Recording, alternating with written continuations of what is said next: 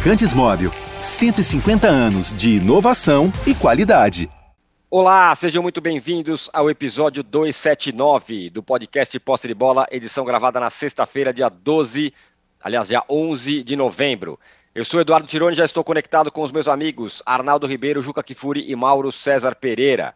O Campeonato Brasileiro será sua última rodada nesse fim de semana e ainda tem vaga na Libertadores em disputa. O Galo e o Botafogo venceram seus jogos nessa quinta-feira e dependem só deles mesmos para carimbar as últimas vagas. O São Paulo, que perdeu na rodada e manteve Rogério no comando para o ano que vem, depende de uma série de resultados para ainda sonhar com a possibilidade de entrar no G8. O que está em disputa ainda no brasileiro e o que será do São Paulo em 2023 serão os temas do nosso primeiro bloco. No segundo bloco, vamos falar do Flamengo e do Palmeiras. Depois dos títulos conquistados, o rubro-negro simplesmente parou de jogar e praticamente está de férias. Já o Palmeiras, campeão brasileiro, segue focado e tentando vencer todos os jogos. O comportamento do Fla deixou a torcida na bronca com Dorival Júnior. Já a torcida do Palmeiras enaltece cada vez mais o Abel Ferreira e essa comparação que nós vamos fazer no segundo bloco. E no terceiro bloco vamos falar do Corinthians, ainda sem definição sobre, definição sobre a permanência do Vitor Pereira, mas com um novo velho reforço. Romero, ele mesmo, está voltando ao Corinthians, segue a política de repatriar ídolos do passado do Timão. Esse é o tema do, do terceiro bloco. E o Juca vai entregar o ratão de bronze também no nosso terceiro bloco. Temos já uma enquete muito bem bolada. A pergunta é a seguinte: qual é a maior decepção do Campeonato Brasileiro? É o Bragantino, que demitiu o Barbieri, está lá em 15 lugar, tomou uma sova do, do, do Fortaleza na última rodada. É o Galo, que até vai para Libertadores, mas ali na Bacia das Almas, deve ir para Libertadores. É o São Paulo, que vai terminar no meio da tabela, o que tudo indica, sem vaga para Libertadores? Ou é algum outro? Qual é a grande decepção do Campeonato Brasileiro este ano? Bom dia, boa tarde, boa noite a todos.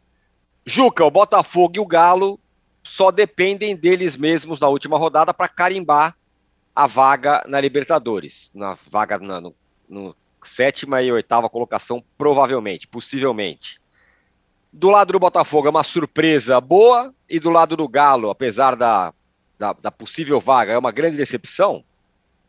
Então, bom dia a todos. Olha aqui, uh, se eu não tiver errado nas minhas contas, e eu confesso que eu costumo errar nas minhas contas, você deveria ter acrescentado o Atlético Paranaense também, que só deve, que só depende de si. Ah, sim, ficar... é já está já tá quase, né? É sim, mas está quase. Mas se ele perde do, do Atlético, se ele perde o jogo do Botafogo e o Atlético Mineiro ganha do Corinthians, ele cai. É, sim, é isso mesmo.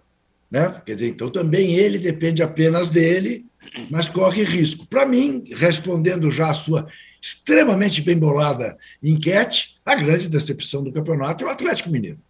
Porque contávamos com o Atlético brigando com o Flamengo e Palmeiras pelo título. E o Atlético não só uh, em nenhum momento disputou o título, como está nessa situação de eventualmente não ter vaga para Libertadores, o que é um absurdo para o nível de investimento que tem o Galo. É, eu suponho que o torcedor atleticano esteja morrendo de saudades do turco, quem diria? Do, do turco Mohamed, porque ele fez um serviço bem melhor do que este jovem que lá está como treinador e até hoje não se explicou com a sociedade. Ah, o Botafogo é uma boa surpresa nessa reta final. Né? Veja que coisa curiosa, e não estou querendo fazer uma ligação imediata entre essas coisas. É, mas o fato é que dos quatro clubes que subiram da B para A, três ou estão já com SAF ou encaminham SAF. O Botafogo dá essa arrancada, tem SAF. Né? É, parece que mexer no modelo de gestão, começar a pensar mais modernamente em como gerir um clube de futebol, eh, dá resultado, mesmo com todos os problemas que cada um desses clubes ainda enfrenta e ainda haverão de enfrentar. Mas é isso. Não tenho dúvida nenhuma em dizer que a grande decepção é o Atlético Mineiro, que tem um osso duríssimo pela frente, porque o Corinthians, domingo, em Itaquera, provavelmente lotada, como tem sido habitual, eh, vai querer, vai querer se despedir de maneira de maneira digna, né? ganhando do Galo, depois de empatar lá com o Curitiba, com um jogador a menos e tudo mais. Então, é, é, muito, é muito improvável que o Atlético consiga uma vitória aqui em Itaquera. Se conseguir, dá uma melhoradinha na sua péssima campanha desse ano de 2022. O, o, o Arnaldo, Diga. O São Paulo ainda tem chances, mas só por não. um milagre. Precisa torcer para todo mundo perder, mas precisa ganhar, aquela coisa toda que provavelmente não vai acontecer. E o que se coloca agora é o futuro. Vai cortar gasto, vai, como eu digo, flamengar, que é um elogio, não é, um, não é, um, não é uma crítica, vai explicar para o torcedor todo esse negócio aí com o Sene no comando. Bom, é, respondendo a sua enquete, o São Paulo é mais decepção que o Atlético. O Atlético, ah, vai, o Atlético vai à Libertadores. O São Paulo não vai à Libertadores. A combinação matemática do São Paulo ela é aquela do Oswald Souza ali. Não tem menor possibilidade, esquece. Tanto que o São Paulo já está fazendo movimentações, já saiu Miranda, vai sair outro jogador, não vai nem com todos os jogadores, tem 13 Arnaldo, Arnaldo, deixa eu te interromper só um minuto, porque, de novo, minhas contas. O Atlético vai para a Libertadores se ganhar do Corinthians ou se empatar, porque se perder e o América, que vai jogar em casa contra o Atlético Goianiense praticamente morto, o Atlético, o América tira o Atlético do, do, do, da Libertadores. Botafogo ganhando e América vencendo, eles tiram o Atlético. E são dois resultados absolutamente comuns.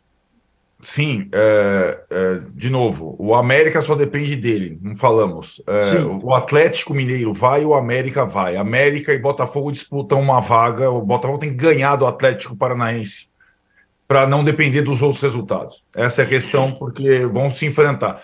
Para o Atlético Mineiro basta um empate, o Atlético Mineiro é capaz disso. Ele fez a sua vitória necessária contra o Cuiabá. Vai acabar indo para a Libertadores. Tá. Se não for para a Libertadores, se não for para a Libertadores, ele passa o São Paulo nessa enquete da maior decepção. É, embora tenha é, largado a temporada para disputar títulos com Flamengo e Palmeiras, pelo menos a Libertadores é uma consolação, é o mínimo que um clube grande tem que conquistar. O Bragantino, não, desculpa, Tirone, para mim não é o Bragantino é um modelo reverso de sucesso de gestão. Ele vai definhando, demorou a se mexer na comissão técnica e faz a sua pior temporada desde que se tornou empresa, né? E o Bragantino não é time grande, com todo respeito. A São Paulo e Atlético são times grandes. É, o São Paulo é uma baita decepção. Não, não ir para a Libertadores ou não ficar pelo menos em oitavo é a terceira, é, o terceiro fracasso do ano pós é, decisão do Paulista, pós decisão da Sula, pós ter a oitava vaga no colo, que ele foi incapaz de, de segurar. Sobre o caminho a tomar, que foi a grande, é, foi a grande pauta da entrevista do Rogério depois da derrota para o Inter, ao lado do presidente, presidente disse: Rogério fica e sai da, da entrevista. Rogério fala como presidente né, do São Paulo, dizendo qual o caminho, tem, tem que jogar limpo com o torcedor. Eu ouvi aquilo, e já falei para você, Tironi, me coloquei no lugar do torcedor do São Paulo há exatamente um ano, novembro do ano passado. Era quando o Rogério, já técnico do São Paulo, e o presidente do São Paulo teriam que dar essa entrevista. Para onde vamos? Eles já estavam lá, né? Já, essa entrevista veio com um ano de atraso. E a opção do Rogério, do Rogério, do Murici, ao presidente lá atrás, há um ano, foi não é, apertar completamente os cintos e formar um time competitivo para tentar ganhar alguma coisa. Eles condicionaram, Murici e Rogério, a permanência deles a um time competitivo. E o São Paulo contratou. E o São Paulo gastou. O São Paulo não flamengou. Aliás, essa expressão que o Tirone adora, é, a propósito, acho que é melhor a gente explicar, porque entre o cortar custos uh, e não investir nada no departamento de futebol, ou pagar dívidas e continuar investindo no departamento de futebol de acordo com as suas possibilidades, existe uma distância muito grande. Não existe modelo, existe modelo para cada time. O São Paulo não precisa flamengar. Não é esse o caso. O São Paulo não tem é, uma situação pré-falimentar. O São Paulo, agora, depois que essa diretoria zerar, enfim, essa dívida com os jogadores, ele vai começar o ano ok, com uma equipe ok, para disputar coisas, não com o Palmeiras e com o Flamengo, que não estão no alcance, mas para disputar coisa com o Corinthians, Fluminense, o Inter, com outros times que também têm dívidas para caramba, tem contratações também e fizeram um ano melhor que o São Paulo, porque o trabalho do campo foi melhor do que o do São Paulo, de todos esses. O trabalho no campo foi melhor. Então, o São Paulo tem um caminho próprio a trilhar. E já está definido, não adianta esse discurso. É, o, o, torcedor do São Paulo já sabe. Não adianta o Rogério. É, ele sabe que o São Paulo não vai jogar só com a base de Cutia e sabe que o São Paulo não vai ter o time do nível do Flamengo, com os investimentos que o Flamengo tem. Ele sabe sim, disso. Ele sabe que o São Paulo vai continuar com um time mais ou menos no nível que tem. E não é um time ruim, mas que se tornou ruim ao longo da temporada. É um dos poucos times, o Atlético também, eu concordo, que termina a temporada muito pior do que começou. E acho que essa situação, a permanência do Rogério, interessante, né? Com a queda do Barbieri, só, só Abel Ferreira, que temporada maravilhosa. Voivoda, que é talvez o melhor outro gringo técnico do campeonato, que tirou o Fortaleza de último e vai, vai disputar a classificação, acho que nem vai, mas vai tentar a classificação para a Libertadores até a última rodada. E Rogério Ceni, e Rogério Ceni, são os três caras que completaram a temporada como treinadores das suas equipes. Rogério já tem mais de um ano e três meses no São Paulo. E a questão da dívida do São Paulo para com os jogadores sendo sanada, enfim, agora no final do ano, com a parcela do Anthony, o São Paulo entra na temporada próxima em dívida com seus torcedores e o Rogério em dívida com o seu time. O trabalho do Rogério foi muito ruim. Esse é o fato. E ele está tendo um voto de confiança, não é voto de confiança, porque para presidente do São Paulo, diretor do São Paulo, ter o Rogério lá é cômodo né? É, dá trabalho, dá, porque os caras têm que ouvir todo, mas é cômodo porque sempre tem um cara de escudo ali, né? Que foi lá campeão tantas vezes, tal. Para os caras é para os caras é difícil tirar o Rogério, é fácil colocar o Rogério. E eles não reconhecem, falando em reconhecer erros, né? Eles não reconhecem o erro da saída do Crespo e a chegada do Rogério. E eles vão continuar com esse modelo. O Rogério deve um ano bom como treinador, é, na temporada seguinte, independentemente dos reforços que o São Paulo contrate. O São Paulo já tem um time para fazer melhor do que fez. Essa é a conclusão do primeiro, primeiro mandato completo do Rogério à frente do clube. A passagem dele até agora é pior que aquela primeira passagem lá atrás, quando ele estreou como treinador. É, o, o Mauro, queria duas coisas para você. Primeiro, se você acha que assim como o Arnaldo, que o São Paulo é uma decepção maior que o Galo. Aqui na nossa enquete não dá nem para começar a conversar. O Galo está é. com 72% e o São Paulo com 13%. O Bragantino também com 13% e outro com 2%. Essa é uma pergunta. A outra é sobre o Botafogo, que pode terminar o ano aí no Botafogo SAF indo para a Libertadores. E ontem foi legal, né? O estádio lotado, ganhou, com, fez um bom jogo contra o Santos, foi, um, foi uma reta final legal do Botafogo aí, é, como SAF. É, o Botafogo, acho que assim, o mais importante é que quando a torcida estava reclamando que o time vinha mal, mantiveram o técnico e seguiram em frente, acreditaram que aquilo daria certo. Tinha condições de dar certo, porque o elenco é, montado no meio da competição, com remessas de jogadores chegando ao clube, né? Ele, ele é bom bastante, né? E era uma questão de tempo o time se ajustar. Ainda é um time com muitos problemas, que dentro de casa tem um desempenho muito ruim. Ontem venceu o Santos, é verdade, é, mas são só seis vitórias em 19 jogos em casa. É muito pouco, né? Muito pouco. É, ganhou do São Paulo, ganhou do Curitiba, do Atlético, ganhou do ontem do Santos, Atlético Paranaense, né? E tem mais algum outro jogo que eu estou esquecendo. Enfim, mas foram poucas vitórias em casa. Gol do Fortaleza também, lá no começo do campeonato. Mas é, eu acho que o caso do Botafogo mais importante é que se o Botafogo não se classificar para a Libertadores, eu acho que o torcedor não deve ficar frustrado. Porque a Libertadores para o Botafogo no primeiro ano desse processo já é além do, do esperado. Até porque o Botafogo teve erros no começo do processo, que foi a demora na definição do técnico, a demora nas contratações. O Botafogo perdeu muito tempo esse ano. Tivesse começado antes esse processo de reformulação, teria atingido esse estágio, creio eu, um pouco antes, e talvez já estivesse na Libertadores da América. Se tivesse um desempenho razoável, porque é muito fraco, né, em casa, teria conseguido mais pontos, estaria na Libertadores.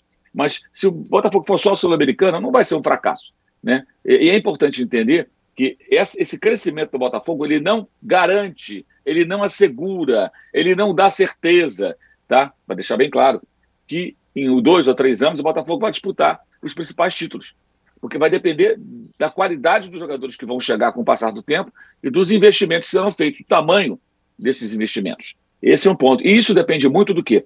Do investidor porque o Botafogo não vai arrecadar dinheiro como o Corinthians poderia, o São Paulo poderia, o Flamengo consegue hoje, o Palmeiras consegue. Eu falo poderia porque são times que não exploram totalmente seu potencial por uma série de problemas. As dívidas pesam bastante nesse contexto. Né? Então, ontem mesmo, o estádio tinha bastante gente, mas não está lotado, pô, 28 mil pessoas, cabem 45 mil. Entendeu? É um bom público? É um bom público. A gente se acostumou a achar 30 mil pessoas um bom público. Eu sou do tempo que o Botafogo colocava 60, 70 mil no Maracanã. Né? Então você vê que se o Botafogo ele vai gerar receita, vai, mas não vai gerar igual esses times. A torcida é menor, ela é grande, mas é menor. Então, isso vai depender muito do quê? Do investidor querer colocar mais dinheiro. Mas já é um grande progresso. O torcedor não pode querer tudo de uma vez só. Já é um grande progresso e a possibilidade de chegar à Libertadores que é grande, porque fora de casa o time é muito bom, é muito competitivo e vai jogar fora. Então acho que tem até mais chance do que se jogasse contra o Atlético em casa. E venceu o Atlético lá atrás. O Atlético estava até com o time reserva, mas o time reserva que venceu o Palmeiras no Allianz Parque foi lá no Rio e perdeu o Botafogo. Né? Então, o Botafogo tem uma possibilidade grande de conseguir. Sobre decepção, para mim, o Atlético Mineiro disparado. Porque o investimento muito maior do que o São Paulo, era o time campeão, a base foi mantida, os jogadores chegaram, é, tinham todas as condições de, pelo menos, fazer uma campanha razoável. Mas é, a campanha é vergonhosa do Atlético. E a, o Cuca repete o que aconteceu no, no, no Palmeiras em 2017, que ele saiu no final de 2016, voltou, foi um fracasso. A diferença é que agora vai terminar o campeonato. Naquela ocasião ele nem terminou. Quem fechou o Brasileirão no comando do Palmeiras foi o Alberto Valentim. Né? Então, eu vejo dessa forma. Eu acho que uh, o São Paulo é decepcionante, sem dúvida, mas nada se compara, na minha opinião, ao, ao Atlético Mineiro, que é um, é um, grande fiasco. E sempre lembrando, tem o Cuca, os benfeitores colocam dinheiro, mas acima do Cuca, como diretor executivo, existe um profissional, Rodrigo Caetano. Por que é importante falar sobre o Rodrigo Caetano? Fala-se tanto em profissionalismo, gestão profissional, ele é um profissional do futebol. Então, quando as coisas vão mal, deve ter uma participação dele. Ele contrata o técnico, ele foi buscar o Mohamed, ele trouxe de volta o Cuca, ele contrata os jogadores, né? Então tem ali também a participação dele. Pro bem pro mal. Quando é campeão, palmas para ele, que legal e tal. Quando vai mal, também. Porque nessas horas as pessoas esquecem o diretor executivo de futebol. futebol. Esquecem completamente. Né? Ele some, desaparece. Não é só o Rodrigo Caetano, não, em geral. E tudo vai em cima do técnico. Mas nesse ambiente aí profissional, o, o Bragantino, se você tem ali o, o, o fracasso do Barbieri, tem o Thiago Escuro junto. É uhum. É jovem, é promissor, é um bom dirigente. Sim, mas ele manteve o Barbieri por um fracasso. É um fracasso, porque o Bragantino não tem, o Red Bull Bragantino não tem o peso desses times que a gente citou há pouco, mas tem um investimento grande, é um modelo diferente, uma empresa multinacional, então é cercado de uma expectativa e curiosidade geral. O que, que vai acontecer ali? Esse ano foi um desastre. Já vem mal desde a reta final da temporada passada. Então a estratégia do Thiago Escudo também não funcionou. Ele também, ele sabe, com certeza sabe que ele tem as digitais também nesse fracasso desse ano. Tem que mudar para o ano que vem. Isso, isso não significa que tem que mandar embora o técnico, tem que mandar embora o diretor, nada disso. É só uma, uma análise. A gente tem que elogiar e criticar. E, ne, e nesse cenário, é, é, esses caras também são responsáveis. Como a gente falava tanto do Marcos Braz, quando o Flamengo estava em, em, crise, embora ele não seja um profissional, é o cara que está à frente do futebol, então ele vai ser criticado. A gente falava do Leco, que era o presidente que tinha a caneta e decidia no São Paulo. Falávamos do Raí, né? Quando o Raí era um profissional à frente do futebol do São Paulo. E por aí vai. Então, acho que é importante colocar nesse contexto que existem mais personagens que poderiam e deveriam ter feito mais nesses clubes. E o Atlético, para mim, é o grande fiasco do ano. Chegar na última rodada, dependendo aí de um resultado ainda fora de casa para ir para Libertadores, convenhamos, é o fim da picada, né? É o fim da picada. Se você pegar, por exemplo, o Fluminense tem um orçamento muito menor, um investimento muito menor, e o Fluminense está muito à frente do Atlético. Né? E aí vai um elogio até o Fluminense, que conseguiu, de fato, se, se recompor durante a temporada, perdendo jogadores titulares, mas manteve aí o pique da remada e consegue chegar bem. A torcida do Fluminense está super feliz. Você viu o jogo contra o Goiás agora, a festa no final, super orgulhosa. Isso é legal. Você entendeu o seguinte, cara, não dá para o Fluminense ser campeão agora, né? Mas, pô, foi longe da Copa do Brasil, fracassou lá atrás das competições internacionais, mas era outro técnico ainda, outro momento. Pô, enfrenta os, os seus grandes adversários, consegue vitórias. Então, existe uma expectativa para o ano que vem legal. E isso é muito bom. Eu acho que é o que o Botafogo tem que pensar também, voltando ao Botafogo. Se não for, se for a Libertadores, maneiro, legal, Papai Noel, todo mundo feliz. Se não for, peraí, calma, tem tempo. As coisas vão acontecendo pouco a pouco, né? Mas com muita paciência, sem pressa. Muito bem, ó, como tem muito assunto hoje, eu vou encerrar aqui o primeiro bloco do Posse de Bola 279. Eu só, eu só queria, fala. âncora, pontuar, Diga. porque como o Arnaldo fez referência, a, a entrevista, a participação do presidente do São Paulo na entrevista do Rogério Ceni foi das coisas mais patéticas que eu vi nos últimos tempos.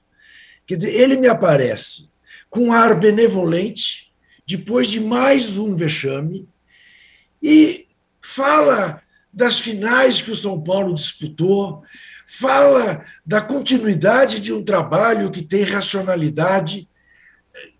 Eu me pergunto se ele também está na porta dos quartéis ou fazendo obstrução de estrada, porque ele também vive numa realidade paralela.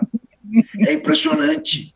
É impressionante como é que esse cara tem a, a pachorra de ir diante da torcida do São Paulo e fazer aquele discurso plácido. Ele quase sorria, quase deu parabéns ao Rogério Ceni. E note, veja, quem quiser vai ao YouTube e constate. O Rogério Ceni sequer olha para ele uma vez. E, e, ele é citado ou três ou quatro vezes. O Rogério não faz assim para ele. O Rogério fica olhando para o vago, como se dissesse: esse cara. E ele repetia, e repetia. Ele não saía da mesma estrada. Parecia... Oi? Parecia Nada, discurso, discurso uh, de disco quebrado. Eu fiquei horrorizado. Confesso que eu fiquei horrorizado com a patética entrevista dada pelo seu Júlio Casares. Eu ia até dar o ratão de bronze para ele. Veja, mas ele foi superado. Então, vou dar para outro. Eu fiquei imaginando aqui o Casares na porta do quartel marchando com uma camisa amarela. Mas essa cena, essa cena vai ficar na minha mente aqui o resto ah, do Isso dia, não aconteceu esse ano. O agarrado, no, agarrado no para-brisa do, do ônibus do São Paulo. A única coisa que, que, não aconteceu no São Paulo esse ano foi isso. Isso eu não posso dizer. A única coisa que não aconteceu no São Paulo esse ano foi isso. Né? É verdade. Isso não, isso não, eu não, não é. eu, isso eu não posso deixar de registrar. No Flamengo é. teve. No Flamengo teve, no Palmeiras teve. Opa! No Palmeiras teve também. Atlético Paranaense. Outros clubes também tiveram. É. Fechamos aqui o primeiro bloco do podcast é, Bola 279. Juca! Mas, mas, o Corinthians não teve coragem de pôr o dia 30 vote. Depois é. que ganhou a eleição, fez lá um, um, uma nota oficial chamando, uh, clamando pela democracia, parabenizando a democracia. Mas coragem de manter a sua tradição de dar a cara a bater também não teve. É bom registrar. Nem, nem um pouco. Nem é. um pouco. Queremos likes, hein? Por favor. Likes, taxa, é. taxa de likes muito abaixo do normal hoje. Abaixo, né? Vamos chegar é, em 2 mil likes aí, por favor. Faz tempo, faz tempo que eu não faço que eu não faço o randômico. randômico. É, Nos deem likes, vão chegar em 2 mil likes. E a é, gente vai é fechar pouco, o. Gente, 2 mil é pouco. Mas vamos começar com calma. Aliás, escute aqui, o âncora. Diga. Você que sabe tudo. Segunda-feira temos posse de bola normalmente. Sim. Sim. E já na sexta, não. Temos também, mas você vai temos estar em também. trânsito, né? Ah, sim, pois é, não. Porque eu, eu tinha entendido que nós passaremos a ter todo dia às seis horas da tarde mas vai ser mantido posse às nove da manhã? Não, não, não. Seis horas da tarde, a partir do momento em que a bola rolar no Catar. A partir okay. do domingo, depois de Catar e Equador. Okay. Para fechar, Tirone, acabo de ler uma nota aqui na ESPN sobre o nosso SAF. Está. Roberto Justus diz que está comprando um clube de futebol brasileiro e admite, dois pontos, infelizmente não é o meu São Paulo. Então tá bom, gente. Poxa só vida. para bem. garotos, para Que fechar o bloco. sorte! Que Infelizmente, sorte! não é o meu São Paulo, ou Que não é o sorte. dele, Não. o dele não é o São Paulo. Segundo, segundo consta, Romário também está comprando um clube que acaba de subir no futebol catarinense, Atlético. Hum, É, Ah, Romário. Certo. rapaz. Romário, Santa Catarina, combina. uhum. Fechamos o primeiro bloco do podcast Posse de Bola 279. Nos deem likes, vamos chegar em 2 mil. E vamos falar do Flamengo relaxado e do Palmeiras campeão e com fome. Não pegou bem esse negócio do, do Flamengo largar tudo, hein? Já voltamos.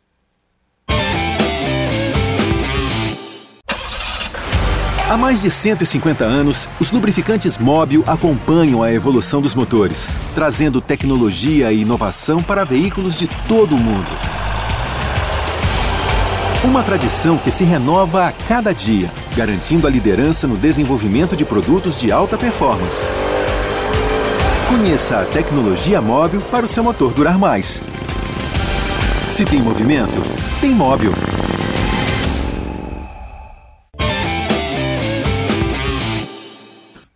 Estamos de volta para o segundo bloco do podcast Posse de Bola 279.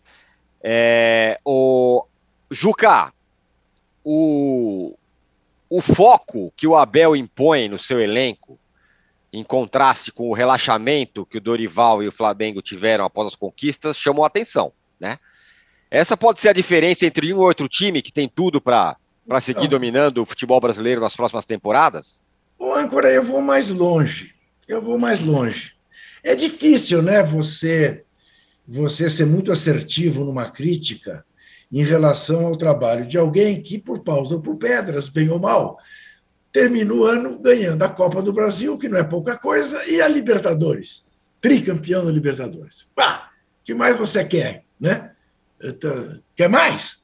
Vá ser exigente assim lá no caixa prego. Mas veja, essas más atuações do Flamengo pós os títulos não são apenas más atuações do Flamengo pós os títulos. O Flamengo não foi bem, aliás, foi mal, eu diria, na final da Libertadores, né? Tem que dar graças à, àquela expulsão eh, correta eh, eh, do, do, do zagueiro do, do, do isso, Pedro É. Henrique. Pedro Henrique.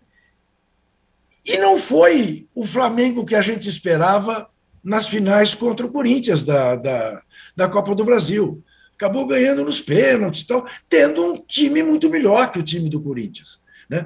Claro que decisão é diferente tal, papapá, mas o Flamengo do Dorival, do ponto de vista eh, de boas atuações, são poucas.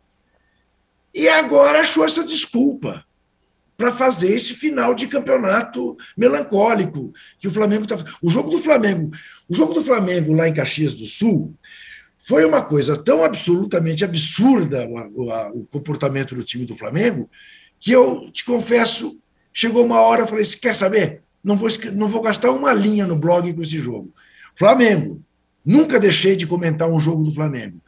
É, não vou, porque vou destilar fel, é, o Flamengo é campeão, deixa estar. Estão ligando montes. Né? Agora, um treinador não pode, depois do jogo, dizer o que o Dorival disse.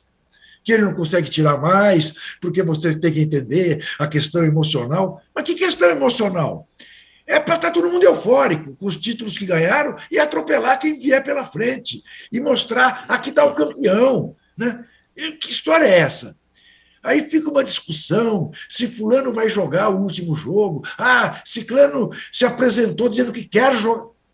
Como quer jogar, não quer jogar? Onde é que nós estamos? É a casa da mãe Joana? Quem decide isso?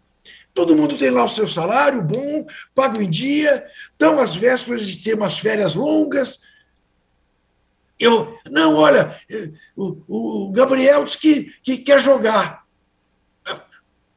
E se não quiser, eh, não, não vai? Eu entendo. Everton Ribeiro, Pedro, ah, não vamos correr risco, deixa, né? Guarde para a Copa do Mundo. Mas e os demais? Arrascaeta também, respeito a Dom Arrascaeta, para a seleção do Uruguai. Mas Não, não, tem alguma coisa estranha, tem alguma, tem alguma coisa que não, não, não orna com o que é a camisa do Clube de Regatas do Flamengo. Eu te confesso que eu fiquei surpreso, estarrecido com a, também com a entrevista do Dorival Júnior. Eu, aliás, tenho uma proposta a fazer. Acabar com as entrevistas pós-jogo, porque nego se enforca nessas entrevistas de uma maneira que é, é assustador, assustador. Enfim, estou uh, decepcionado com esse final de ano do Flamengo, mas sublinho isso. Flamengo não vem jogando bem, não é apenas depois das conquistas palmas para as conquistas, é óbvio. O Mauro, o, o Flamengo vai com, e conquista duas das três taças importantes que o clube brasileiro pode conquistar. Uma nada menos que a Libertadores. Ganhou a Libertadores, ganhou a Copa do Brasil, ganhou do Corinthians.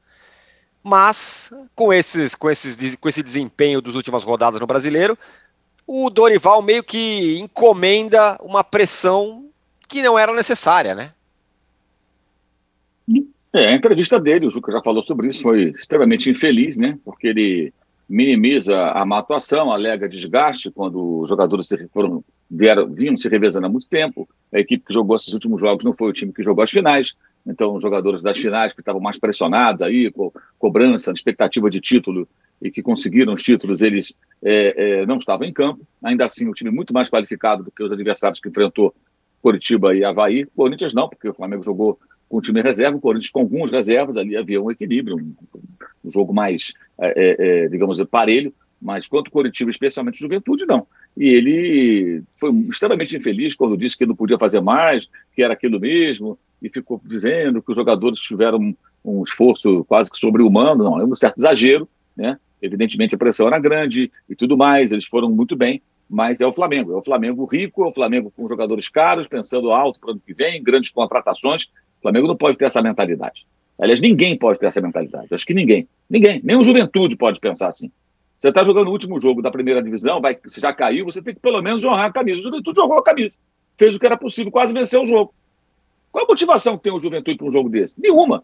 Nenhuma. O Celso Rotti ali, sabendo que boa parte daqueles jogadores nem estarão com ele no ano que vem. Se bobear, nem o Celso Rotti vai estar no ano que vem, quando começar a Série B. A gente não sabe, né?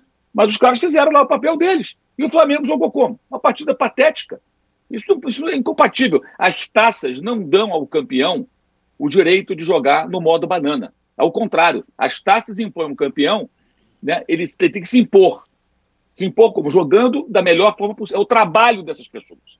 Eles são remunerados para isso. Não é favor nenhum. E tem que respeitar o patrão, que é o torcedor que compra ingresso, que vai lá, que paga o sócio torcedor, que consome produto, que compra, compra a camisa do Flamengo está difícil, porque não tem lugar nenhum, né? Hoje o Rodrigo Marques publicou um, um, no blog dele que a Adidas, que é fornecedora do Flamengo, disse que a fornecimento está normal. Mas não se encontra a camisa do Flamengo em lugar nenhum, não tem. Você não acha. E dos outros clubes parece que também está parecido. Há reclamações. Curioso isso. Quer dizer, a gente fala também de profissionalismo, né? Vender camisa, ganhar dinheiro, como você não tem camisa? Eu sei como o problema do futebol e a economia né, é, é, tão, é mais, muito mais complexo do que a gente imagina. Mas voltando ao tema, é, é, foi, foi muito infeliz o Dorival, acho que ele precisa refletir sobre isso, mudar a postura, ele não pode continuar sendo refém de um grupo de jogadores. Agora é o técnico campeão da Copa do Brasil, é o técnico campeão da Libertadores, alguns jogadores da panela estão saindo fora, outros já saíram. Sábado, Diego Alves e Diego Ribas amanhã se despedem do, do Flamengo, Diego Ribas do futebol, Diego Alves deve continuar, acredito, mas não no clube. Então, acaba aquele grupo de jogadores que tem um domínio ali do vestiário e do CT absurdo, desde a saída do Jorge Jesus, né? É, é um grupo que é, é, essa união deles é boa e é ruim. Às vezes é bom, às vezes é ruim. Né? O, a história, o histórico mostra isso. Então é uma hora de mudar tudo isso. E aí cabe também a postura do técnico, claro, com os dirigentes, que também tem que fazer alguma coisa.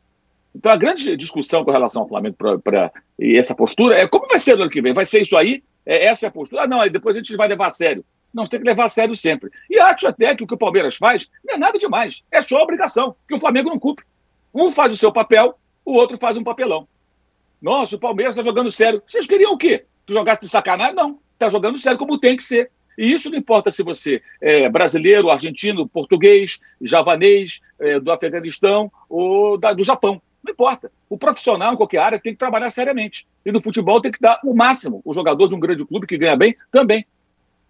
Até, acho até que doura-se muito a pílula. Nossa, que, que temporada do Palmeiras. Muito boa, mas não foi perfeita. Ele foi eliminado pelo São Paulo do Atlético Paranaense e foi muito bem no Brasileirão. E fechou um ciclo de títulos aqui no continente, ganhando todos os possíveis praticamente. Só não tem a Supercopa, que poderá ganhar dia 28 contra o Flamengo é, é, na abertura da temporada de 2023. Mas o Palmeiras fez a obrigação. Não tem nada demais. Ah, ele botou os titulares, jogou a sério. Mas é isso mesmo, é o que tem que fazer. O Dudu jogou todos os jogos. É isso aí. Parabéns, Dudu. É isso mesmo, profissional. Agora, o Gabigol fala que está de férias. Agora fala que, como o Juca falou, quer jogar. Como é que é isso? É pelada de sábado? Bota no grupo de WhatsApp. Aí, galera, quem é que vai jogar futebol sábado às quatro da tarde lá no clube? Ah, olha, sábado não dá porque eu tenho um compromisso. É. Olha, eu estou com uma dorzinha aqui, eu vou levar meu filho não sei aonde, eu isso. tenho que lavar o carro. E aí o outro vai. Ah, eu vou, eu vou, eu vou. Pô, não tem quórum. Parece reunião de amigos, cara. Isso é um jogo de profissionais. O cara tem que estar à disposição do técnico. Não é ele que tem que dizer se vai jogar ou não vai jogar. Os que estão na seleção estão em Copa do Mundo. O Varela jogou segundo tempo e vai para a seleção do Uruguai e jogou lá em Caxias do Sul, está convocado. E o Flamengo tinha cinco jogadores que vieram do futebol internacional em campo dessa partida. O próprio Varela, o Pablo, o Pulga, o Ayrton Lucas e o Cebolinha. Olha só o nível do elenco, cara. Fora outros jogadores de bom nível, Fabrício Bruno e tudo mais. Então, foi muito infeliz isso. Tem muito torcedor que fica passando pano. Não, mas peraí, os caras ganharam tudo. Ganhar tudo não dá o... É o Flamengo, pô. Não dá o direito de ficar perdendo, quase perdendo para o Juventude, um time rebaixado, esfacelado, perder para o Coritiba como perdeu, com o Diego Ribas fazendo o quê em campo? Por que, que o Dorival escalou? Por que, que o Dorival manteve no segundo tempo? E isso tem que ser discutido e agora. Quem quiser ficar festejando, fica festejando. Agora, papel aqui nosso que não é ficar festejando porra nenhuma, é falar a verdade, pô, é tentar discutir o assunto, gente. Que história é essa? É, se eu falo isso porque o pessoal confunde. Acha que porque eu sou Flamengo, que eu tenho que ficar aqui, eu tenho que festejar nada.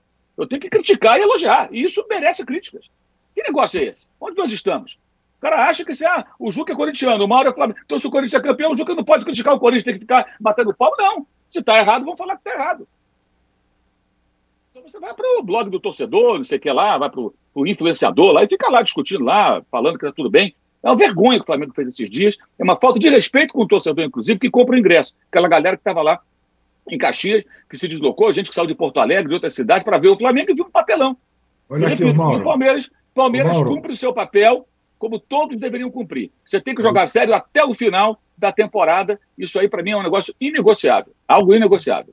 Ô, Mauro, eu não, eu não esperava de você tamanha trairagem. Não esperava, nesse fim de ano, de você dizer ao nosso imenso público qual é o meu time de coração. Eu não lhe autorizei. A, Desculpa, a dizer... Juca, eu não, eu não, sabia que o povo não sabia. É, é rapaz. O, a, é. O Arnaldo, o outro lado da moeda é o Palmeiras, do Abel. Ganhou, aí chega lá no Fortaleza, enfia 4 a 0 contra o América, que era um jogo enroscado, sai perdendo, vira o jogo, Dudu joga todos os jogos e o Abel ao final fala do foco, não, a gente tem um padrão europeu, não, não para de jogar, profissionalismo total, tal, o que, pra, o que parece marcar uma diferença do Abel e do Palmeiras do restante do, dos times. E, mais uma coisa, a gente falou aqui no, no, no posse de bola algumas vezes, é, o Abel precisa ganhar um, um campeonato por pontos corridos, talvez ele não seja é. bom em pontos corridos. É, ganhou, mas rapaz. Ganhou sobrando, né? Na verdade, é, colocou como prioridade, e aí não é, é, uma coincidência, são todos os treinadores estão falando. Aliás, o vice-campeão, por enquanto vice-campeão, internacional do Mano Menezes, o Mano Menezes disse após o jogo com o São Paulo que a caminhada do Inter no brasileiro, boa caminhada, só foi possível devido às eliminações nas Copas. O Abel escreveu no livro dele, lá, do, não desse ano, lá atrás, que no calendário brasileiro, é, né, é, as, as eliminações acabam permitindo que você concentre esforços numa frente. Foi assim que o Palmeiras fez e tem algumas marcas sensacionais, como essa de não perder nenhuma partida fora de casa. Aliás, o confronto com o Inter, ele tem esse sabor. Ele vale um vice-campeonato. Ah, não é nada. Para o Inter, acho que vale. E, e, e, a possibilidade de quebrar a escrita do Palmeiras, né? Como então são coisas como essa marca do Dudu que o Mauro falou. É, não é fácil um jogador de linha jogar 38 partidas. Aliás, o Scarpa que está saindo já tinha feito isso pelo Fluminense lá atrás, não sei se vocês lembram. Então, e, e isso não, não são coincidências, não. São é, tipo de jogadores é, é, que o Abel prefere ter, né? Jogadores mais é, resistentes, físicos, e até foi isso que ele fez discretamente da temporada passada para cá, aquela reformulação que tirou. São muitas diferenças entre Palmeiras e Flamengo: administrativas, políticas de contratação. O, o Palmeiras não contrata jogadores do nível que o Palmeiras, que o Flamengo contrata. É, a, a mexida na entre aspas, entre aspas aqui, panela foi feita antes, né? Felipe Melo, Daverson, uh, William, Jailson, uh, vários jogadores vitoriosos no Palmeiras desse ciclo saíram. O Dudu ficou. Agora, para a temporada que vem, é, o técnico que já está mais tempo, o técnico dominante do futebol brasileiro hoje, chama-se Abel Ferreira, está mais tempo à frente do clube, vai desafiar ainda mais a dependência que o Palmeiras tem dele. O Palmeiras não parece é, disposto a fazer grandes investimentos, ele está perdendo os seus principais jogadores. O Gustavo Scarpa atingiu esse, essa condição no final da, da temporada. E a questão do Dudu me chamou a atenção ao final uh, do jogo da taça. A questão da renovação do Dudu, que tem mais um ano de contrato, mas que uh, quer uma renovação longa para encerrar a carreira no Palmeiras. E reclama de uma falta de reconhecimento, e falou que quem tem pressa é o Palmeiras. Essa é uma coisa. É, o Dudu teve uma questão na volta, quando o Abel é, coloca que ele vai ter que se adaptar à equipe, vai ter que ser um jogador. E ele fez isso exemplarmente, mas agora parece querer um pouco de afago e um contrato longo. Essa é a armadilha, né? Que o Flamengo viveu, que o Corinthians vive, vai ser o assunto do último bloco, o Juca vai falar sobre essa dependência. Por isso que eu não gosto de jogador ídolo, viu, Tironi? Só go... não gosto, não importa o recheio, só importa, só importa a camisa para mim. Você fica num dilema. Você tem um jogador mais importante do Palmeiras nos últimos 10 anos. Estou com você, Tironi. Dudu, jogador que está na seleção de todos os tempos do Palmeiras. Ele representa essa era gloriosa. Só que vale a pena dar quatro anos de contrato para Dudu? Não vale. Essa questão não vale. E aí, como é que quem vai, quem pode tomar essa decisão? O Abel. Então, são, são questões que não, não, não são simples questões. É como o Diego Ribas no Flamengo. Só que tem uma diferença grande, né?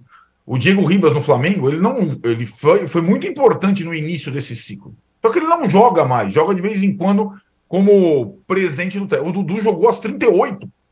Então o Dudu está com o currículo dele de 2022, 400 jogos, 38 partidas no brasileiro. Eu quero quatro anos para ficar, eu quero renovar por quatro anos. E essa é uma questão para o Palmeiras resolver para o ano que vem. O Dudu, a saída do Scarpa, e aí vamos ter a oportunidade de ver o amadurecimento do Hendrick. De novo, não é sai Scarpa, entra Hendrick e está tudo bem. O Hendrick tem 16 anos. Ele vai fazer partidas como ele fez contra o América, que ele não conseguiu jogar e foi substituído. Ele vai oscilar, tem 16 anos. Então não é de uma hora para outra o Hendrick, mas o Hendrick vai ser mais aproveitado no ano que vem. E o Palmeiras continuará muito dependente do Abel. Por enquanto está dando tudo certo, porque o Abel está com a faca entre os dentes. É, aqui, ó, o, a Carolina Santos fala: essa fala do Dorival me faz pensar se ele cabe no Flamengo em 23 técnico do Flamengo não pode pensar pequeno, diz ela. É, e o Júlio Monta fala: essa é a diferença entre um treinador que tem um plano e o que não tem. 2023 será mais um ano de soberania alviverde dentro de campo, diz aqui o Júlio. É... E o Rodrigo Rabelo fala: o vexame é que o Flamengo não é um time profissional, é um excelente conjunto de jogadores com qualidade. Já o Palmeiras é um excelente time com jogadores profissionais, mesmo que nem todos sejam bons assim diz aqui o, o Rodrigo Rabelo. É, essa história aí, Juca, para passar para você, é, com o Abel, essas decisões são mais fáceis. Seja o Dudu, seja quem quer que seja. Né? Porque ele tem muito prestígio, muita moral com a torcida, com a diretoria. Ele manda no, no Palmeiras e com todo, com todo, com toda a justiça, porque ele faz muito pelo Palmeiras. Então é mais simples para ele tomar uma decisão do que, por exemplo, o Dorival tomar alguma decisão amarga contra o elenco, com relação ao elenco, não é? É, até porque o Dorival herda né, um time repleto de estrelas de estrelas que vem desde 2019, né, fazendo o que o Flamengo fez, que não é pouca coisa, e aí a administração do vestiário é muito mais complicada do que a do Abel, que virou o maior nome do Palmeiras, apesar do Dudu, apesar do Rafael Veiga, apesar do Gustavo Scarpa, na minha visão, um cara que acabou superando o Arrascaeta nesse Brasileirão e com justiça deve ser eleito como o melhor jogador do campeonato, né? mas que está indo embora, né? numa opção que revela quão especial é esse rapaz né, de trocar o campeão brasileiro pelo lanterna da Premier League, né, pela experiência de jogar o campeonato inglês. É, é realmente uma cabeça diferente, a cabeça do Gustavo Scarpa. Eu, cada vez, aliás, vendo o jogo último contra o América, fiquei pensando honestamente. Eh, eu não reclamo da ausência do Dudu na seleção mas eu não sei se o Scarpa não tinha lugar na seleção. Oh. Se, é, eu não sei. Se entre tantos atacantes não era melhor abrir mão de um e ter um cara com as características do Scarpa. Não sei. Enfim, uh, mas o Abel realmente tem a faca uh, e o queijo na mão. E, curiosamente, né, o Abel exerce no Palmeiras sem aparentar que exerça o mesmo papel do Rogério Ceni no São Paulo. É, é o verdadeiro presidente do clube. É, com a diferença de que ele é muito bem sucedido e o, e o Rogério não. Ele faz os dois papéis com muita competência. O Rogério Ceni tenta fazer o papel maior, né? É, é, o de treinador não está fazendo como se esperava dele. Mas é, Abel Ferreira é, é, o, é o rei de Portugal, é o Dom João VII, não tem dúvida nenhuma. Não tem dúvida nenhuma. Para fechar esse bloco, Mauro, é... parece uma loucura pensar nisso, mas é... a permanência do Dorival quando acabar o ano é uma questão a ser discutida no Flamengo? Não, não vai ser discutida, vai ser o Dorival. Na verdade, acho que não tem que discutir a permanência do Dorival. Na verdade, assim, acho que é um rigor muito maior com o Flamengo do que com os outros times. Eu sempre falo isso aqui, né? É, é o que está acontecendo agora. A cobrança é pontual com relação ao comportamento do time nesses jogos e a péssima entrevista do Dorival. Agora ele foi campeão, gente. O cara pegou ali o Assur pegando fogo, apagou o incêndio e ganhou duas taças importantes. A maneira que se trata a vitória do Palmeiras e se, e se despreza até os títulos do Flamengo é absurda.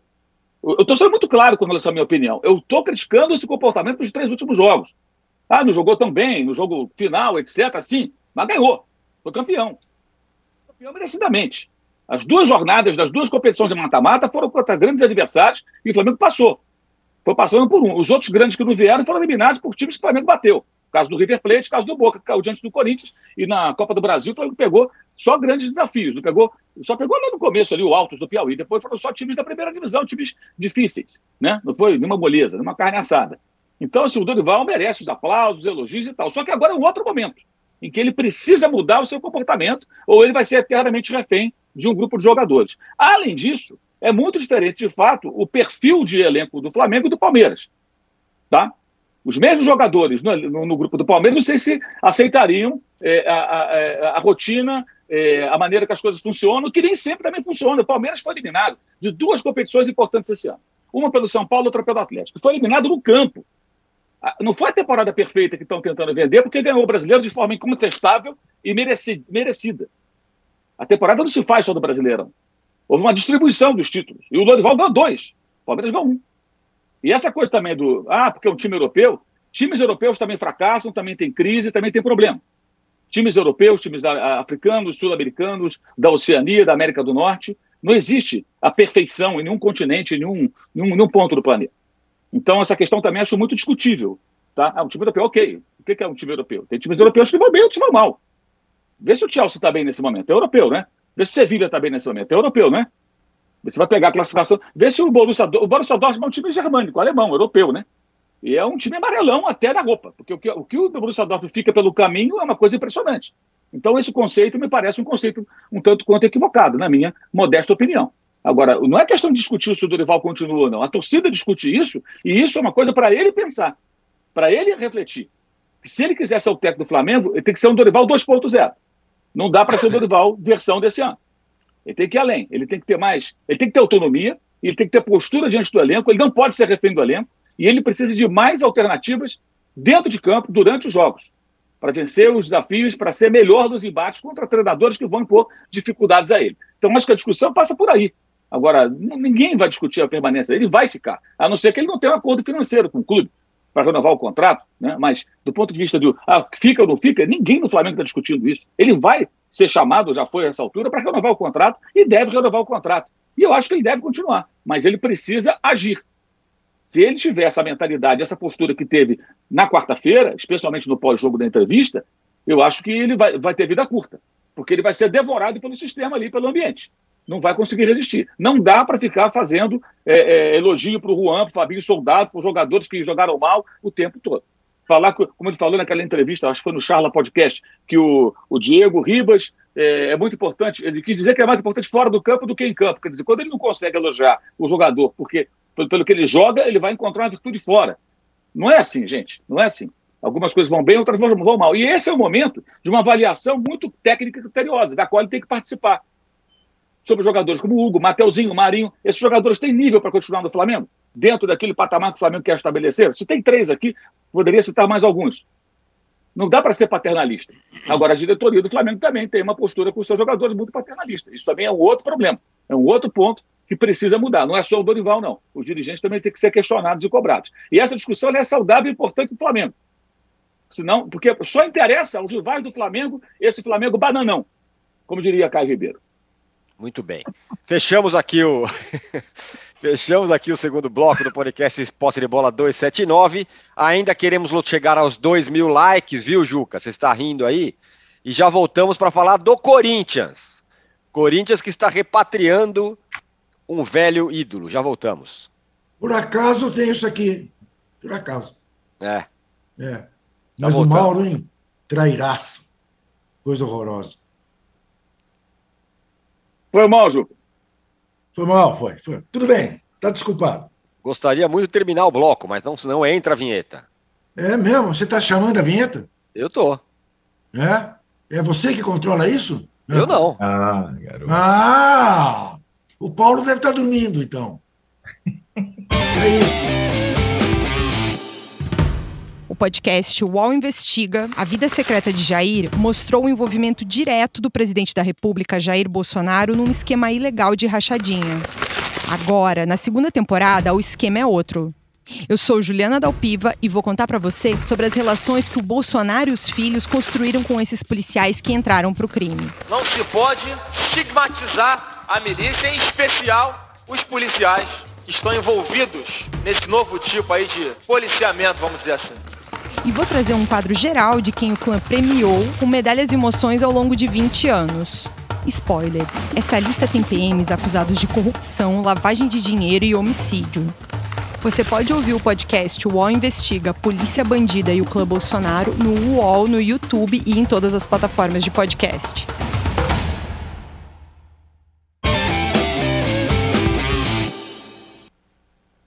Muito bem, estamos de volta para o podcast Posse de Bola número 279. Já passo a bola para o Juca para duas coisas, sem estigmatizar ninguém aqui, Juca. Eu quero que você fale sobre é, a, a possível contratação do Corinthians do Romero, ele mesmo, aquele. Mais um veterano vencedor pelo Corinthians que, o, que a diretoria, meio populista, aí traz de volta. E você entregue, por favor, o ratão de bronze. Então, 30 anos de idade, nem é tão veterano, né? Segundo maior artilheiro de Itaquera, essa é a grande é a grande marca do Romero. É um jogador esforçadíssimo, né? Que tem essa coisa de ralar a bunda no chão, que o torcedor do Corinthians gosta muito, mas vamos convir que não chega a ser um reforço para quem pensa em fazer uma temporada em 23 muito melhor. Agora, ele tinha saído do Corinthians numa situação uh, ruim, com o Corinthians devendo para ele. Eu não sei onde é que o Corinthians vai buscar dinheiro para fazer contratações. Ao que tudo indica, continuaremos nessa coisa aí do, do vai da valsa, com agravante, como vocês já até tinham cantado antes, de uma possibilidade de reeleição do atual presidente, numa mudança de estatuto esperta, muito esperta. Né? É, é, é o de sempre, é o de sempre. Mas o ratão de bronze de hoje é absolutamente singular, porque é um ratão de bronze para fazer justiça. E para fazer justiça ao Neymar. Veja você. Ó. É. Eu supunha, e dou a mão à palmatória porque errei, que a declaração de voto do Neymar era por gratidão. Por gratidão, porque, enfim, é, quem sabe, questão lá ali com a Receita Federal pudesse ser amaciada, a demonstração de solidariedade quando ele foi acusado de estupro lá com aquela moça em Paris. Eu achava que eram essas as razões da declaração de voto. Acho pueris, infantis, imaturas, né? ignorantes, mas eu entendo, uma questão de lealdade pessoal. Mas não. Ao curtir um post absolutamente cafajeste de um cafajeste que acha que dependência química é uma questão de caráter e não uma doença, uma doença grave, uma doença muito difícil de ser tratada. Né? Ninguém acusa ninguém de ter câncer, mas se acusa alguém de ser dependente químico. E dependente químico são os alcoólatras, os fumantes. Né? Uh, enfim, ao curtir para atingir um crítico que uh, não larga do pé dele, ele revelou que ele é realmente um bolsonarista de raiz. Portanto, ele recebe o ratão de bronze, porque é a tal história: dependência química até a os que conseguem se curar diariamente. Mal caratismo não tem cura. Fica com ele o ratão de bronze. E muito, muito obrigado. Até segunda-feira, meus queridos companheiros. Tá aí o ratão de bronze entregue. Juca nos deixa rapidamente. É, o Arnaldo, o, o, Rogério lá com o São Paulo pô, colocou o Corinthians como exemplo. Não, pode chegar aí, investir, ter time forte. E o Corinthians vai na fórmula. Craques do craques não, né? Pessoas, jogadores importantes do passado, né? Ah, Tironi, eu acho, como você falou, você usou a palavra populista, é isso mesmo. Essa diretoria do Corinthians, além de estar tá querendo também dar o golpe com a do São Paulo, para ser reeleita, ela tem essa característica de é, massagear o ego dos torcedores com antigos ídolos, né? Vamos combinar que esse ano teve Paulinho, William, Balbuena, fora os que já estavam lá, da, Renato Augusto, né, que já tinha chegado um pouco antes, é, e quem se destacou nesse ano, os dois principais jogadores do Corinthians são caras mais jovens que nunca tinham nenhuma, não tinham nenhuma relação com o Corinthians. Fausto Vera e Yuri Alberto, né? E acho que esse é o perfil de jogador, claro que o Corinthians não vai ter dinheiro para contratar outro Yuri Alberto, outro Fausto Vera, mas o perfil de jogador nós estamos lidando com essa situação em todos os clubes. Acabamos de falar da dificuldade do Flamengo em reformular, de como o Palmeiras fez. E o Corinthians insiste em jogadores que já fizeram história lá no passado, acima dos 30. Lembra no início do Campeonato Paulista, quando o Vitor Pereira chegou? Ele botou todo mundo junto. O time não ganhava de ninguém. Perdeu até para São Paulo, bem perdido, hein? Aí que acontece? Fica lá, teve o azar da contusão do Paulinho, é verdade. Mas não dá. E continua. Fizeram a cabeça do Vitor Pereira em relação ao Romero. Nada contra o Romero. O Romero é até um dos mais jovens desse aí. Mas volta três anos depois só porque querem lá o Felipe, zagueiro lá do Atlético de Madrid, que não está conseguindo jogar mais no Atlético de Madrid. É só esse tipo de. É, é só jogar para a torcida. A diretoria do Corinthians não tem também nenhuma parcela é, de sucesso nessa temporada, a não ser ter, no meio da temporada, contratado dois jogadores que mudaram o patamar do time. É, a contratação do Falso Vera foi um acerto redondo e a oportunidade do Yuri Alberto com a questão Rússia e Ucrânia também foi. Só. Foram esses caras que conseguiram é, mudar a qualidade do time do Corinthians. Na verdade, não foi é, a, a volta daqueles uh, antigos ídolos do passado que proporcionou essa situação de terminar na Libertadores e tudo mais. Então, eu acho que o Romero é mais. Parece que nós estamos vendo o mesmo filme dos últimos anos, das últimas temporadas. É, muito bem. Ó, é, você já sabe, a gente já anunciou aqui, vale falar mais uma vez, nós teremos posse de bola todos os dias durante a Copa do Mundo, assim que acabar a rodada, né? Seis horas, pumba, posse de bola todos os dias, com aí com reforço do Trajano, Casagrande, Mauro e Juca estarão lá no Catar, deviam estar direto de lá. Então teremos posse de bola todos os dias. E, para fechar o posse de bola, Mauro e Arnaldo, saiu a convocação da Espanha. Vamos colocar na tela aí um quadrinho com a, com a convocação da Espanha. O que chama a atenção é que o Thiago Alcântara não foi. Não, não foi não Thiago foi... Alcântara, não, não, foi Sérgio Ramos, é uma, é uma Espanha completamente renovada de um monte de estreantes em Mundial. É uma aposta do Luiz Henrique, aqueles jovens todos do Barcelona foram. É, é um time super jovem, média de idade uma das mais baixas dessas convocações todas para a Copa do Mundo. E o Luiz Henrique vive as turras com a imprensa espanhola, desafia. Desafia. O Thiago Alcântara, para mim, é titular da seleção brasileira. Mas é uma. Está vivendo com problemas de lesão, é verdade. É, mas. E Sérgio Ramos, para mim, também é, é, um jogador muito competitivo que essa temporada está jogando, né? Enfim, no Paris Saint-Germain. Mas é o Luiz Henrique batendo na mesa e chamando para ele a responsabilidade. É um dos times mais jovens da Copa. Viu isso, Maurão? Incrível mesmo, né? O, o Thiago Alcântara achei bem impressionante. Não tá? Tá, tá, tá mutado, Mauro. Eu acho que física é o que pesa também aí, né? É, é. Para essa decisão. É, tem decisões excêntricas, né? Você vê, por exemplo, o Deschamps convocou 25 jogadores, abriu mão de uma vaga, não levou é. os 26. Né? E me chamou a atenção essa semana foi também o viralatismo de parte da imprensa brasileira, né? É, um Copa deu a, a, Mané fora da Copa. Sai a lista do Senegal, Mané está na lista. Ah, mas está machucado, mas não está na Copa. Notícia era Mané contundido, Mané, digamos, ameaçado de não conseguir jogar, não Mané fora da Copa. Mané fora da Copa quando sai a lista e o nome não está lá. Por exemplo, Germancano já está fora da Copa. Porque Scaloni, técnico da Argentina, divulgou 32 nomes. Segunda-feira vai divulgar os 26. Desses 32, seis vão ficar de fora, né? E o nome do Cano não aparece. E é até compreensível, pelo perfil da idade, pela maneira como joga em relação ao jogador para ataque, né? Entende por que o Cano não é convocado. O Cano é um finalizador. Os atacantes eles têm que participar mais do jogo, especialmente porque o time gira em torno do Messi. E o Messi tem que descansar. E aí o Lautaro tem que correr, os dois Correias têm que correr para trabalhar sem a bola, a turma toda vai ter que trabalhar. Porque a Argentina vai ser, ela é montada e vai funcionar em função do Messi. Messi descansa, bola no pé do e ele vai começar a fazer o jogo acontecer. Vai ser assim. E o Cano não se encaixa nesse perfil. É, eu sempre... O fato de um jogador ir no futebol local não se obrigatoriamente tem que ir para a seleção. Isso vale para o Gabigol. O Gabigol, ídolo do Flamengo,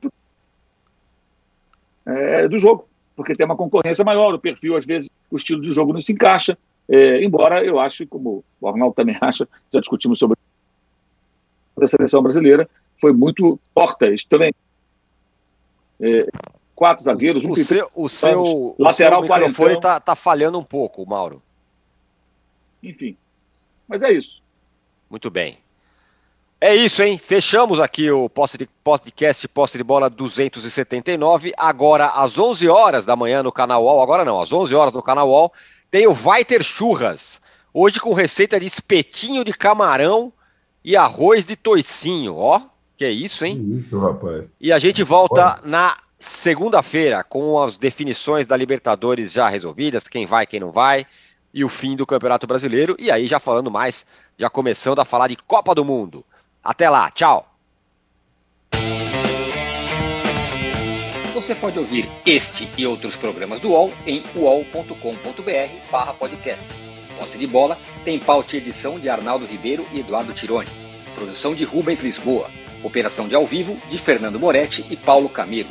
Coordenação de Fabrício Venâncio e Juliana Carpanês. Os gerentes de conteúdo são Antônio Morei e Vinícius Mesquita. E o diretor de conteúdo é Murilo Garavello. Qual?